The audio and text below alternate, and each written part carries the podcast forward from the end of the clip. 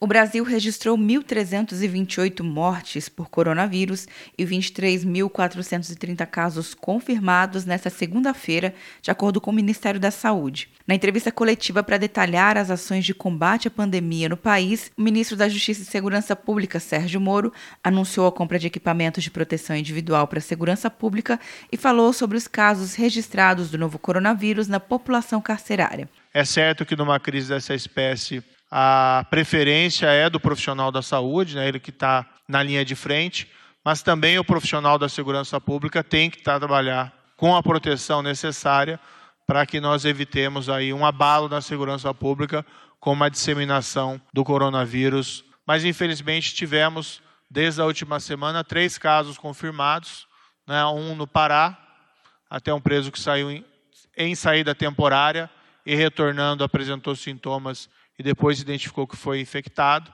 foi colocado em prisão domiciliar em seguida, um preso no Ceará e um preso no Distrito Federal. A ministra da Mulher, da Família e dos Direitos Humanos, Damares Alves, apresentou um plano de contingenciamento com 4,7 bilhões de reais destinados a povos e comunidades tradicionais durante a pandemia do novo coronavírus, com pagamento do auxílio emergencial de 600 reais por três meses para 1,8 milhão de famílias de povos e comunidades tradicionais inscritos no programa Bolsa Família. Para estados e municípios serão repassados um bilhão e meio de reais para custeio de merenda escolar, alcançando 40 milhões de estudantes, entre eles indígenas, quilombolas e estudantes do campo.